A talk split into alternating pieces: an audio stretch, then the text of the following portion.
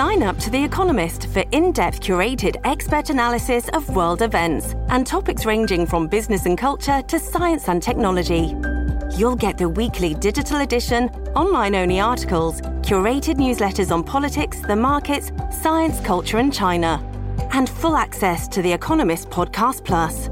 The Economist is independent journalism for independent thinking. Go to economist.com and get your first month free. Ya, ya, ya, ya. Ah, y dice. Un saludo a la mafia que le está metiendo pata abajo el corillo que siempre está rompiendo. Ah, en esto yo no me detengo y si te pones bruto te vacío un peine entero. Ah, ando en chilín en la lenta y estos cabrones no quieren probar de mi 40. Yo no sé en verdad que yo tengo la 30, una trentona, pero bien cabrona. Cabrones no me dan fuerza porque quedan tirados entre la lona, merra.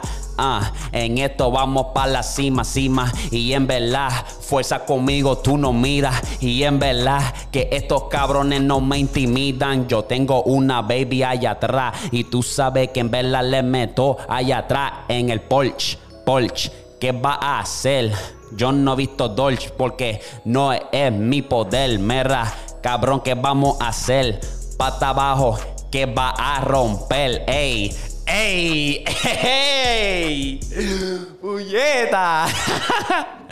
Vamos al garete. Estamos al garete con los freestyle. Estamos bien al garete. Mi gente, ¿qué la que hay? Bienvenidos a Pata Bajo el Podcast. Esto es episodio número 26. Episodio número 26. Estamos activos, estamos bien saludables bien agradable. Hmm, vamos para encima, vamos para encima, mi gente. Quiero empezar rápido, rápido, rápido, rápido. Ustedes ya saben, mandarle un saludo a la mafia, pata abajo mafia, que siempre está rompiendo. Y quiero empezar también con las buenas noticias. Quiero empezar con las malditas buenas noticias. Mi gente, ustedes ya saben que yo tenía un nivel de estrés acá arribota, ¿verdad? Tenía un nivel de estrés bien cabrón. Yo tengo que bregar con el eco, porque yo siento que se, escucha como con un eco, porque es que, que, que tanto espacio vacío aquí que tengo que empezar a rellenar. Anyway, yo tenía un nivel de estrés bien cabrón acá arribota, porque no sabía qué iba a hacer con el estudio. No sabía. Y yo me quería quedar con el estudio y verdad que tenía, me daba ansiedad y me daba como que, puñeta, ¿qué hago? ¿Qué hago? ¿Qué hago? Pero les tengo buenas noticias, puñeta, nos vamos a quedar con el estudio. Carajo, damos un aplauso ahí. Nos vamos a quedar con el estudio, no nos vamos para ningún lado, vamos a filmar otro año más. Y cuando yo te digo que de verdad las cosas pasan por una razón, pasan por una razón. Y tú no puedes cuestionarlo, tú tienes que seguir y meter el, pie en el pedal y darle full, ¿verdad? Ah, estoy bien desafortunado de poder encontrar gente y yo digo que Dios es el que te pone esta gente en el camino porque llegó otro amigo mío que apenas lo estoy conociendo, pero el chamaco, él me escribió hace como tres meses atrás y me dice, mira papi, yo quiero ser parte del equipo. O sea, y él, él, se quiso unir al el, podcast en inglés. Me dice, yo quiero ser parte del equipo, quiero aprender a hacer podcast, quiero ser, aprender a tener conversaciones con gente y seguir, ¿sabes? Yo veo tu visión y yo quiero ser parte de esa visión. Y los otros días él se apareció por ahí y me dice, mira, ¿qué vas a hacer con el estudio? Yo estoy dispuesto a ayudarte ah, en cuanto a la renta y, dividirnos todo. ¿Sabes? Yo, yo creo en tu visión y yo quiero quedarme aquí y quiero que, sigamos haciendo contenido. Y, mano, eso a mí, porque ese día yo estaba hasta, hasta, yo estaba down porque el amigo mío, el que hacía el podcast conmigo, pues se llevó muchas cosas y el estudio se veía bien vacío. Y yo estoy como que, wow, yo estoy mirando todo y se escucha, tú puedes escucharlo por el eco. Aquí yo, escucho el eco y me tienen cabronado ya, pero voy a bregar eso para la próxima. Um, pero tú, podías, tú puedes ver el vacío y mira, mano, me dio. Me dio y cuando él me dijo eso, mano, eso fue como que wow, wow, qué cosa. So, nos vamos a quedar con el estudio, vamos a seguir trayendo la grasa y todo está cayendo en su, todo está cayendo en su posición, ¿verdad? Porque, mano, empecé a ir al gimnasio otra vez, como lo había mencionado en el podcast anterior, y me siento cabrón. Se lo, se lo digo desde que me siento cabrón, desde que empecé a ir ya religiosamente, de que de, cinco a cuatro veces a la semana, mano, te digo que mi autoestima, mi, mi cómo me siento por dentro, cómo me siento por fuera, mejoró todo bien, cabrón. Y, y todas las mañanas estoy, me levanto temprano y pa, me hago mi desayunito y arranco para el gym. Y cuando ya salgo de eso, que digo, coño, ah, hice algo que me benefició mi mente, mi cuerpo, cómo me siento. Y ahora tengo el resto del día para conquistar, para seguir haciendo sea, Seguir en el camino del joseo, de, de, hacer lo que te gusta, ¿verdad? Entonces, pues, estoy bien activo, estoy bien ready. Ya el mes que viene, pues, filmamos la renovación del de el estudio. Y, mano, te voy a decir que vamos a seguir. Vamos a seguir y seguir y seguir porque el contenido no va a parar, ¿verdad? Entonces, yo soy una persona que cuando yo me enfoco en algo, papi, eso es... Yo soy un psicópata cuando se trata de eso, ¿verdad? A mí me gusta perfeccionar, me gusta mejorar. Ahora mismo les voy a decir, este episodio que estoy grabando hoy va a salir viernes, pero de ahí para adelante voy a subir un episodio a la semana y van a ser los martes. Un episodio a la semana y van a ser los martes. Y la razón por la cual estoy haciendo eso es porque me quiero enfocar en la calidad, no en la cantidad, ¿verdad? Después que yo sea consistente todos los martes, yo creo que para mí vale la pena sacrificar un episodio, porque estaba haciendo un episodio martes y viernes, y en verdad como que sentía que estaba ajorando todo, me sentía que tenía que sacarle algo de prisa, ¿verdad? Y entonces no me enfoco bien en buscar la información que quiero para traerles en el podcast y eso me lleva a... no, me, no, me, lo estaba disfrutando porque me sentía presionado, ¿verdad? Esto, esto tú tienes que entender que pues, uno tiene un trabajo regular y esto de hacer contenido está cabrón. O sea, esto es, un, es como tener un segundo trabajo porque acuérdate que tú tienes que llegar aquí, grabar, planear, buscar los tópicos, llegar a, editar, procesar todo, el ponerle título en el YouTube, thumbnail, toda esa jodienda, tenerle el contenido listo para, para diferentes plataformas como es Instagram, TikTok, todo eso, todo eso es trabajo y a veces es agotador porque tiene estás constantemente pensando, constantemente, y, tenía yo esa ansiedad y dije, espérate, espérate, espérate, yo lo que voy a hacer es enfocarme en el contenido porque yo quiero cada episodio seguir mejorando, seguir trayéndole la grasa, quiero empezar a traer más invitados para tener conversaciones locas, quiero empezar a, viajar. Y si tengo que encontrarme con otros creadores, quiero llegar a ese punto de que de ir donde otros creadores que yo sé que me pueden dar un buen podcast, si yo tengo que hacerlo, lo hago, ¿me entiendes? Quiero seguir evolucionando, seguir trayéndole la grasa. Eh, me he desconectado un poco de las redes, pero es por un propósito, porque estoy constantemente, o sea, yo, yo veo todo esto como un negocio a la misma vez, ¿verdad? Me encanta hacer esto y quiero seguir creciendo y convertirlo en un negocio al punto de que yo tengo bastante contenido para poder hacer esto full time, para si yo quiero tirarle a un a una marca grande y colaborar con ellos, yo lo puedo hacer porque tengo el respaldo de ustedes, los, que me oyen y me escuchan y me ven. Y puedo como que tener, ¿sabes? Puedo tener como que más, más poder en ese aspecto y poder seguir trayéndole el contenido y seguir evolucionando, que es lo más importante, ¿verdad? Entonces, pues ese es el update en cuanto al estudio, ese es el update en cuanto a lo que vas, lo que vas a ver. Voy a hacer los episodios un poquito más largos, pero entiendan que me voy a enfocar en la calidad, no en la cantidad entiendan que papi vamos a seguir evolucionando y espero seguir contando con su apoyo. Y nada, vamos a lo que vinimos, vamos a lo que vinimos, vamos al contenido, puñeta. Ok, quiero hablar de Cancelbero. Para los que no saben, Cancelbero era un rapero venezolano que tenía mucha lírica y mucho mucha profundidad en sus canciones. Cancelbero, como se crió en Venezuela, no tuvo la mejor infancia, ¿verdad? Se crió en la pobreza y por encima de eso asesinaron a su hermano. Entonces, después que pasó ese incidente, Cancelbero pues se volvió más negativo y hizo que su pensar cambiara drásticamente. Eso también hubo trauma, ¿verdad? So, cuando Cancelbero comienza a hacer música, su música le empezó a llegar a mucha gente y se estaba convirtiendo en un cantante urbano bien popular, bien popular, de que tú ahora mismo vas a su página de YouTube y tú vas a ver todos los palos que él sacó y es algo bien diferente, y un palabreo que tú dices, wow, cómo él pone todo esto junto y era el dolor que él pasó en su infancia creciendo y, y tú lo puedes sentir, ¿verdad? Entonces lo más misterioso es que Cancelbero murió o lo asesinaron. Y eso es lo que me está bien interesante y lo que voy a cubrir aquí rapidito. So, el 20 de enero del 2015, Cancelbero fue reportado muerto. Fue, murió, dice que se tiró desde un décimo piso en un condado en Venezuela. Entonces está bien misterioso porque cuando tú puedes ver la foto, él está con los pantalones abajo. Tú lo puedes ver, se le ven las piernas y se ven los, los pantalones abajo. Entonces hay mucho misterio en cuanto a qué pasó ese día, qué realmente pasó con Cancelbero ese día. Son una de las cosas que decían que él pues parecía de esquizofrenia y que ese mismo día él se tiró de ese edificio. obviamente pues lo querían como que decir que él se suicidó, pero hay algo aquí que no me cuadra en cuanto a eso. Pero resulta que antes de su muerte pasó algo, ¿verdad? Porque el apartamento donde estaba Cancelbero era del mejor amigo de él llamado Carlos, ¿verdad?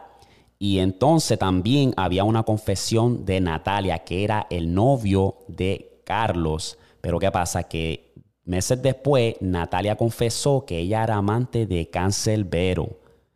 ¿Qué pasa? Que en ese mismo incidente, aparentemente alegadamente dicen que Cancelbero mató a Carlos y que después que mató a Carlos se terminó suicidando. Y es que no me cuadra, de verdad, no me cuadra porque de la manera que Cancelbero está tirado en el piso con los pantalones abajo, otro escenario que dicen que estaba, Cancelbero estaba con Natalia y que ellos estaban teniendo relaciones. Y que en ese momento parece que Carlos estaba llegando al apartamento y los pilló, o sea, los mangó, los cogió en el acto, lo cual causó un, una explosión y puede ser que sí, Cancerbero posiblemente la haya matado y se haya suicidado o lo hayan empujado y después vino Natalia y lo, lo, mató. O sea, pudieron haber muchos escenarios y, y de verdad que está cabrón porque es que yo no me cuadro. Yo he visto varias entrevistas de Cancelbero y no me parece una persona que tiene esquizofrenia, ¿verdad? Puedo estar yo equivocado, pero de verdad que es un misterio. ¿Qué realmente pasó ese día? Yo no sé.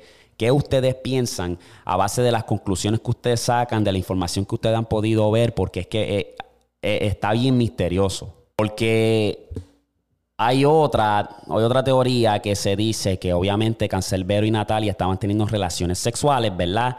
Entonces se dieron de cuenta o escucharon a Carlos subir por la puerta y tocar la puerta para abrirlo, pues Cancelbero salió por la ventana así con los pantalones bajados, tratando de, de que Carlos no lo viera a él en el acto. Parece que se resbaló, se cayó, ¡pum!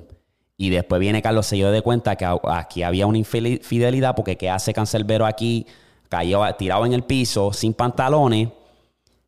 Entonces eso forzó a Natalia a decir, espérate, espérate, este no puede, o descubrir nuestro secreto y ¡pap! lo mató. Esa es una de las teorías, que ella mató a Carlos, pero pues es una teoría. Ella no dijo directamente que lo mató, pero todo esto en verdad a mí me está interesante y, algo no cuadra, como les dije, pero pues, ¿qué ustedes piensan en cuanto a Cancelbero? En verdad, tremendo artista, iba a ser uno de los top.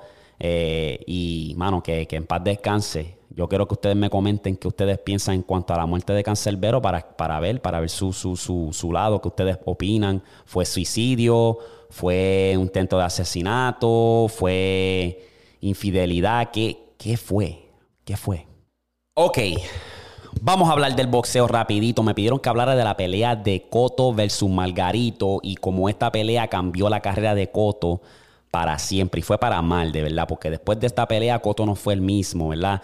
Todos sabemos y para los que no saben, Miguel Coto es un boxeador, era un boxeador profesional, eh, nacido en Caguas, Puerto Rico y que llevaba un récord impecable de 32 y 0 con 26 knockouts. Estaba invicto, ¿verdad? agarra esta pelea con Antonio Margarito en Las Vegas, que era una pelea bastante grande y teníamos altas expectativas y nos dieron tremenda pelea, ¿verdad? Pero algo no cuadro aquí porque Cotto es uno de los mejores boxeadores que hemos visto en cuanto a estilo de boxeo. Es un boxeador bien agresivo y como te digo, estaba invicto, ¿verdad? Entonces, ese día de la pelea me estaba raro porque yo pude ver esa pelea de principio a fin y, mano, eso, eso me impactó bastante ver cómo Miguel Cotto cayó, ¿verdad? Miguel Cotto zumbaba puño y no le hacían nada a Margarito. O sea, ten en mente que Margarito es un boxeador bastante fuerte, bastante, ¿sabes? Bastante agresivo y puede aguantar, sea, lo que son puños. Él puede aguantar. Pues, ¿qué pasa? Que a la medida que Margarito va tirando jabs, está tirando jabs, yo veo que Miguel Cotto, como que coño, esto me está dando duro, esto me está afectando. Entonces, ya en esa pelea, pues, sabemos lo que pasó, sabemos que Miguel Cotto, pues, se, se fue vencido se, se, terminó rindiendo, se arrodilló, tiró la toalla porque no podía, mana, no podía respirar por su nariz. Y él dijo, coño, estos puños a mí me están doliendo demasiado. Yo nunca había experimentado algo así de los años que llevo haciendo un boxeador profesional. Algo aquí no me cuadra. ¿Qué pasa? Que cuando le remueven los guantes a Margarito, que él está celebrando, o sea, eh, tiraron varias fotos, vi videos y tú, tú ves que, que, o sea, el vendaje se supone que no esté craqueado. Tú puedes ver que el vendaje estaba craqueado. ¿Qué pasa? Que se dieron de cuenta que sí, Margarito jugó una jugada sucia y terminó, tenía yeso. ¿Sabes lo duro que es un cabrón yeso y que te metan en la cara con eso? Mano. O sea, y eso le jodió la carrera a Miguel Coto porque sí, Miguel Coto después agarró su revancha y le dio tremenda catimba a Margarito, pero después de ahí yo siento que Coto no fue el mismo. Yo creo que esa pérdida lo traumó un poco porque después de ahí siguió perdiendo y lo cogió Manny Pacquiao, le dio para abajo, no pudo le ganarle a Mayweather y nunca fue el mismo. Entonces, mano, no hemos visto obviamente, este, no creo que no, hubo ningún tipo de penalización, pero que estaba cabrón y, eso fue una jugada tremenda, bien sucia. Y yo no sé qué hubiese terminado, cómo hubiese terminado la carrera de Miguel Cotto si ese incidente no hubiese pasado. Porque claramente si él no tuviese los yesos, ganaba. Ganaba y se iba invicto. Y quién sabe si se retiraba invicto, porque mira, Coto era tremendo peleador, de verdad. Tremendo peleador, uno de los mejores boxeadores en Puerto Rico. Pero esa jugada que le hizo Margarito, tremendo sucio. Súper sucio. ¿Qué opinan ustedes? ¿Ustedes vieron esa pelea? Eso pasó en el 2008, julio 26 de 2008, en La Vega. Que tú sabes que eso estaba, papi, de que explotado, explotado, explotado. Está cabrón, de verdad. Ok, pasando a lo otro, que este es rapidito. Quiero hablar rapidito de la música urbana. Quiero empezar con decirle a Bad Bunny que, que felicidades, mano. Lo hiciste otra vez, cabrón. Hiciste, rompiste el récord otra vez. Te ganaste 10 premios de los Billboard, si no me equivoco. Eran los Billboard, déjame ver. Ok, mi gente, vamos a ver las nominaciones. Las nominaciones. Se ganó Artista del Año. Se ganó Hot Latin Song, Vocal Event, Dakiti. Se ganó Streaming Song, Dakiti. Writer of the Year, se lo ganó. Hot Latin Song, Dakiti. Malita sea Dakiti. Latin Rhythm Album.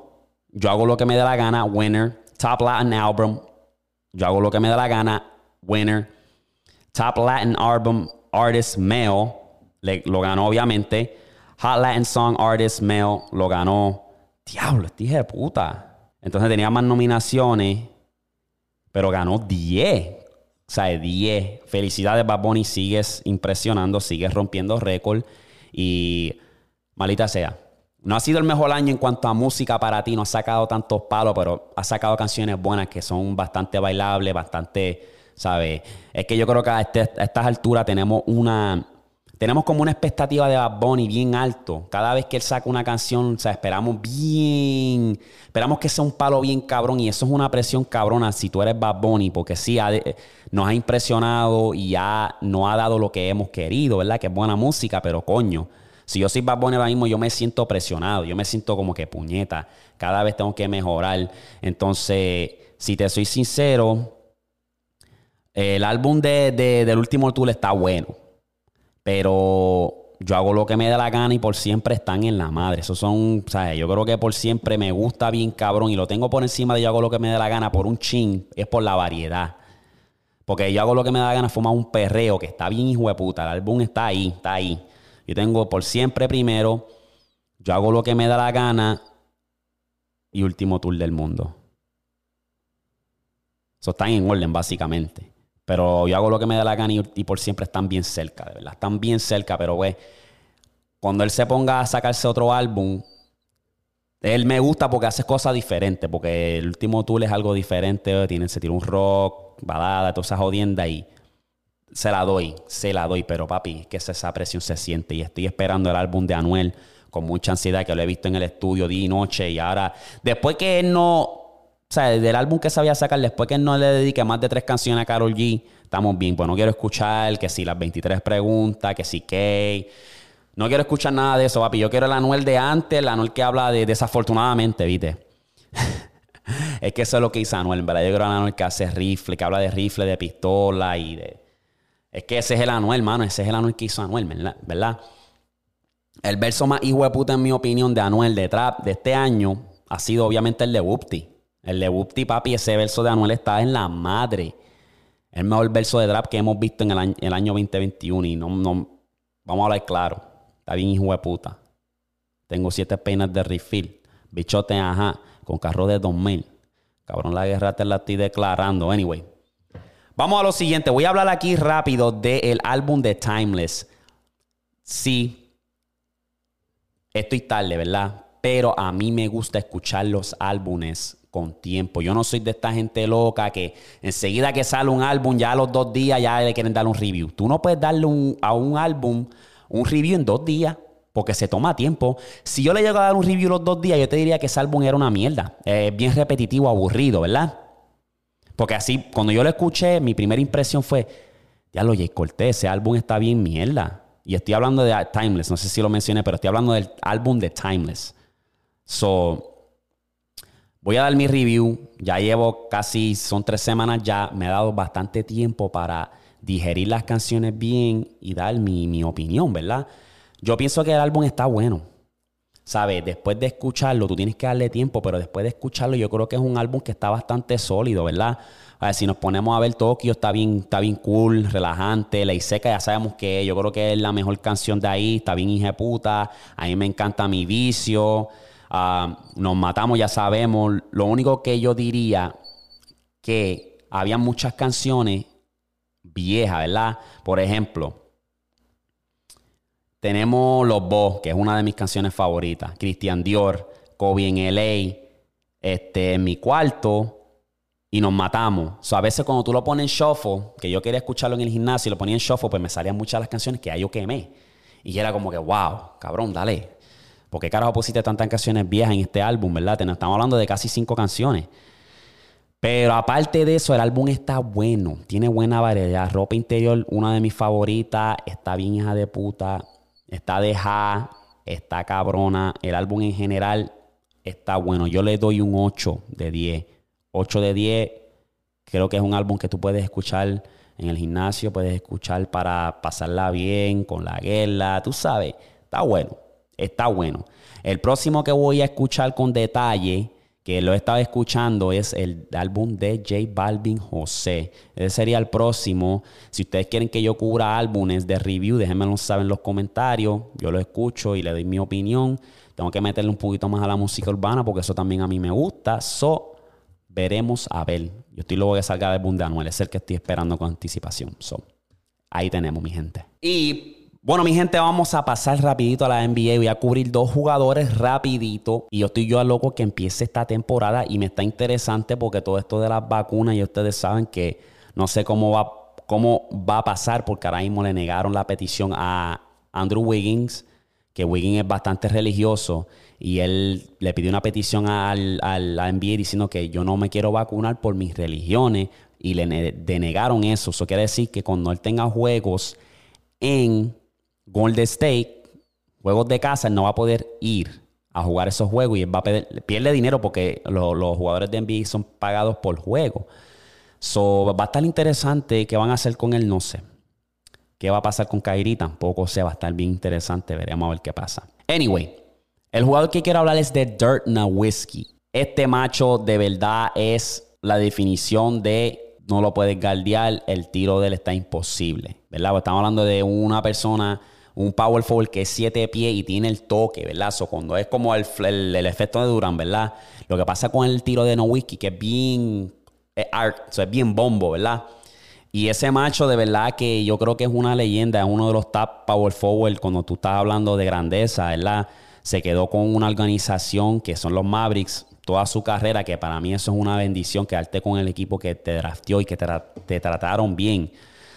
Ah, vamos a hablar de Nowitzki, ¿verdad? Ah, ah, Nowitzki siempre la gente se olvida, o sea, si tú digiere esto, ¿verdad? Este macho cuando ganó el campeonato, digiere esto, ¿verdad? Él le ganó a Aldridge, Brandon Roy, que era obviamente Portland. Le gana a Kobe Paul Gasol en los Lakers. Le gana a Kevin Durant, Harden y Westbrook, que son los Thunder. Y por encima de eso también le gana LeBron, Bosch y Wade. Y gana el campeonato. ¿Qué hijo de puta es eso? ¿Por qué nosotros no no vemos eso, ¿verdad? Yo no lo había pensado hasta que me puse a analizar bien y lo vi este, como que, wow, estamos hablando de Hall of Famers. O sea, jugadores del Salón de la Fama. Estás hablando de uno de los mejores que es LeBron. Le ganó a toda esa gente y se ganó el campeonato. ¿Qué año fue ese? El 2011 yo creo que fue ese. ¿Qué año, de verdad? Y aparte de eso, el tipo, sabemos lo que era capaz, de verdad. Un tiro de tres, tú lo dejabas solo, boom te la tiraba, el mid-range la tenía, tenía el pequeño hook. ¿Sabe? Nowitzki de verdad era un jugador que, que, fue bien drafteado y te dio bastante. Valió la pena pagarle esos millones porque era un jugador que te dio, lo dejó todo en la cancha. Y es una leyenda y va a estar en el Salón de la Fama fácil.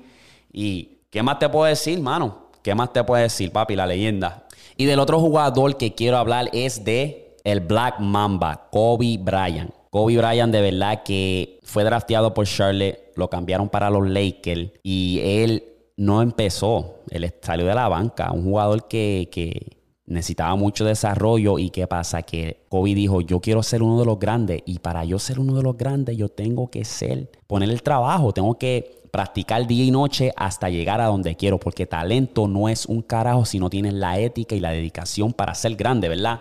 Y eso fue lo que hizo Kobe. Y gracias a eso, Kobe es uno de los top mejores cinco de todos los tiempos. Vamos a hablar claro. El tipo de verdad tenía una bolsa. When I tell you, tenía una bolsa. Mano, estaba sólido, mano. El, tiro de Kobe era ingardeable. Podía guardiar literalmente cinco y ese tiro iba para adentro. Y Kobe era uno que no le tenía miedo a, tirar la bola.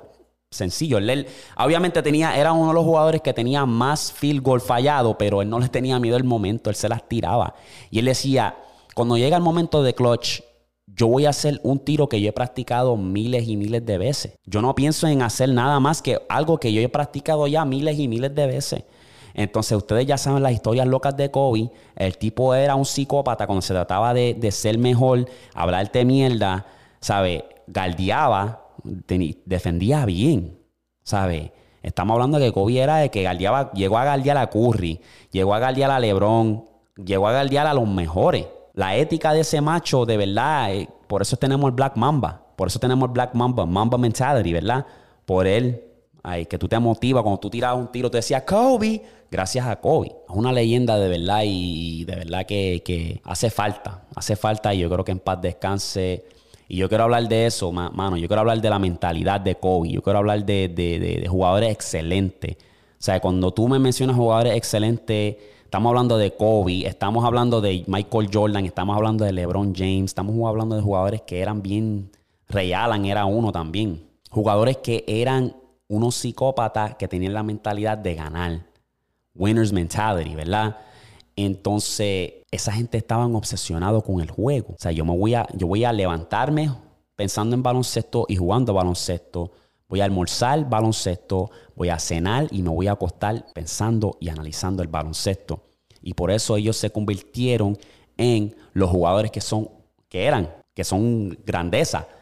Entonces, en la vida, si tú quieres ser bueno, quieres ser excelente en algo, tú tienes que poner el trabajo fácil. Nada va a pasar porque tú, tienes talento, ¿sabes? Nada va a pasar porque y no tienes la ética, ¿me entiendes? Entonces, yo estoy viendo, vi esta entrevista de Mr. Beast, que ese, ese, la creatividad de él cuando se trata de hacer videos en YouTube está cabrona, está cerca de los 100 mil suscriptores en YouTube. Los videos de él son bien locos, pero cuando yo veo esta entrevista, él lo que está es, le preguntan, y él lo, le preguntan cómo tú haces tus videos, cómo tú los quieres mejorar, y él está, yo siempre estoy buscando la manera de mejorar mis videos, cómo yo puedo ser mejor, cómo yo puedo llevar la calidad. Si tengo que gastar un millón en un cabrón video para hacerlo mejor que el anterior, lo voy a hacer. Porque eso es lo que yo hago y a veces trabajo 16 horas al día y lo único que estoy es pensando en la calidad, calidad, calidad. ¿Qué puedo hacer para mejorar? Y esa es la mentalidad que a mí me encanta. Esa es la mentalidad que a mí me encanta. Yo creo que si tú quieres ser alguien en la vida, quieres ser grande, te quieres superar, tienes que tener esa mentalidad, punto y se acabó. Tienes que desarrollarla. Si no la tienes, desarrollala. Poco a poco. Porque eso es lo que te va a llevar a ser grande. Y yo estoy emocionado porque ¿sabes? tienes que disfrutarte el camino. Y yo estoy emocionado porque ya, ya tengo un flow, ¿verdad? Si hablamos de episodio número uno de Pata Abajo el podcast, ahora ve la diferencia. Somos, son 26 episodios que he podido practicar, mejorar. ¿Qué más les puedo traer? Esto, lo otro. Y quiero seguir mejorando, ¿verdad? Entonces, tú tienes que a veces tomar un asiento atrás y, y, analizar todo y decir cómo yo puedo mejorar. Y por eso estoy cortando un episodio a la semana para traerle la calidad, de que la grasa, grasa, grasa. O sea, yo estoy emocionado. Voy a convertir esto en un negocio, lo voy a hacer full time. Y si yo no lo digo ahora, tengo que hablarlo para tenerlo documentado. Yo voy a hacer esto full time. Yo voy a, lograr mi sueño. Yo voy a poder viajar, que es lo que quiero hacer, disfrutarme la vida haciendo lo que yo amo. Si tú no lo dices, si tú no crees en, en ti mismo, no va a pasar. Yo voy a ser el mejor en esto. Tú tienes que decirlo. No, no es arrogante, no es arrogancia, es creer en ti mismo y ya, eso es todo, ya. Eso es lo único que le tenía que decir en cuanto a eso. Vamos, vamos para encimota.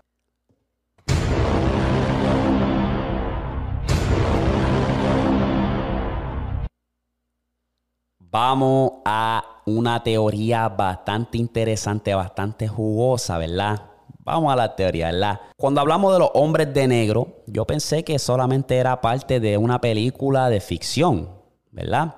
Una película que es bastante amigable, bastante agradable. Yo creo que la Men in Black, especialmente la 1, ha sido una de las películas favoritas, una de las películas mejores de todos los tiempos, porque es bastante creativo, ¿verdad? Y es bastante interesante, pero se ha dicho que hay teorías por ahí que los hombres de negro existen en la vida real y no son los que tú crees que son.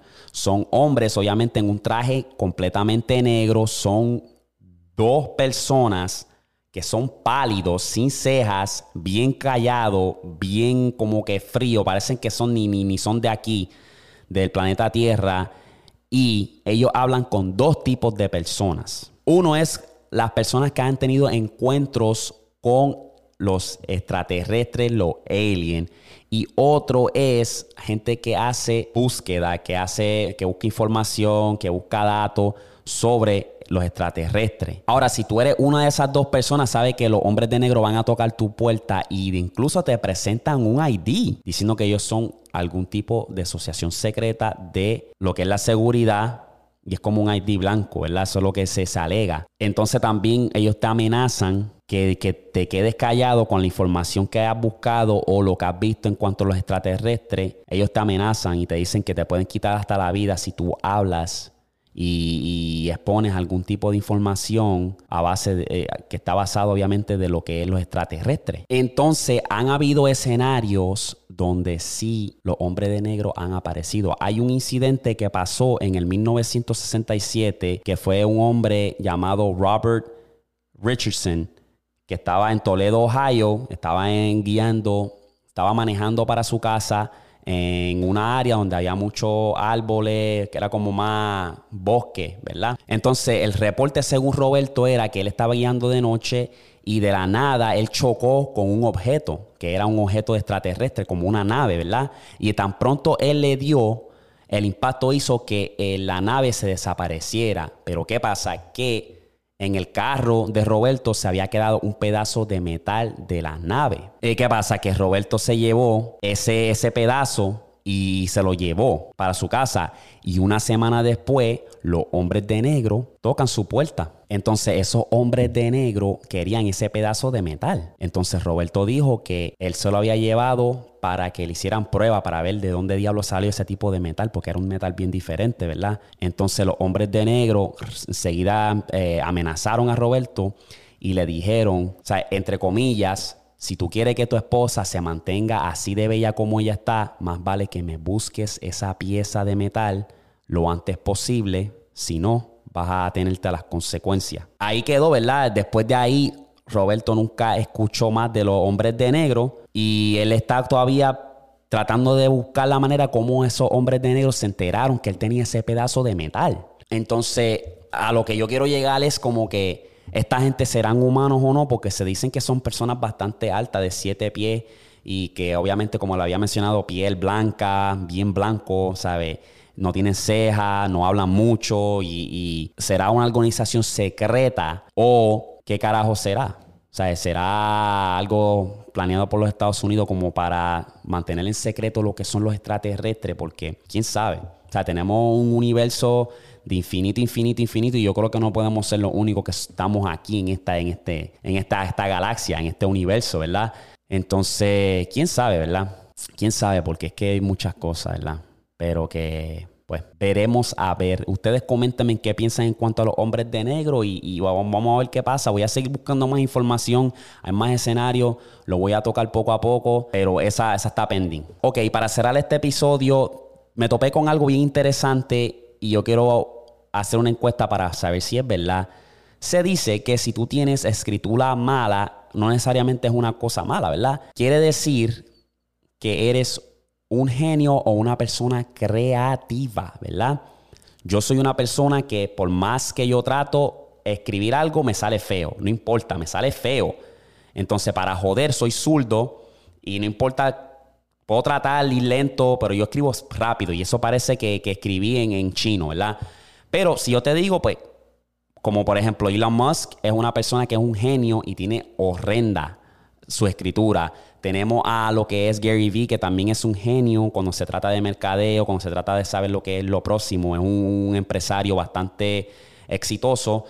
También es el mismo caso. Kanye West es un ejemplo perfecto porque también tiene horrible escritura, pero es un creativo, es un genio. Entonces, yo quiero saber eso porque me está interesante. O sea, yo tenía, por ejemplo, yo tenía una persona que escribía bastante bien. Se tomaba su tiempo y escribía perfecto, pero no era tan creativo. Yo, como les dije, yo sí soy creativo. Yo sí, me gusta hacer música, me gusta hacer video, editar, me gustaba antes mucho dibujar y y yo soy una persona que nunca puedo estar sentado por mucho tiempo porque me desespero. Nunca puedo estar atento a una clase porque me desespero. Ya me quiero parar, ya me quiero ir a correr, a hacer algo. Entonces, pues yo quiero que ustedes me digan si es verdad eso, porque es que me estuvo interesante y quiero hacer una encuesta a ver. Porque hay estudios que dicen que sí. Es verdad, eso es verdad. Ok, señoras y señores, y con esta cierro el episodio. Entiendo yo que fue corto y preciso, pero quería darle un update Ahora en mis próximos episodios que les vamos a apretar. So, van a ver una gran diferencia, van a ver más, más y más contenido. Para el próximo, obviamente, voy a tratar de traer un invitado y voy a tratar de hacer un invitado sí, un invitado no, más o menos y vamos a seguir trayéndole la grasa. nuevamente, gracias a los que siempre ven el, fin, el episodio completo hasta el final, los que comentan siempre, ustedes son los que me siguen motivando y les prometo que vamos a seguir trayendo más grasa, más contenido del bueno. So, quédense sintonizados. Si estás suscrito al canal de YouTube, dale a la campanita. Y saludo a los que están en Apple Music, Spotify. Si están en Apple Music, no te olvides de dejar las 5 estrellas si te gustó el contenido. Y vamos para encima, mi gente, que venimos con más. Los veo bendiciones y chequete flow. Peace.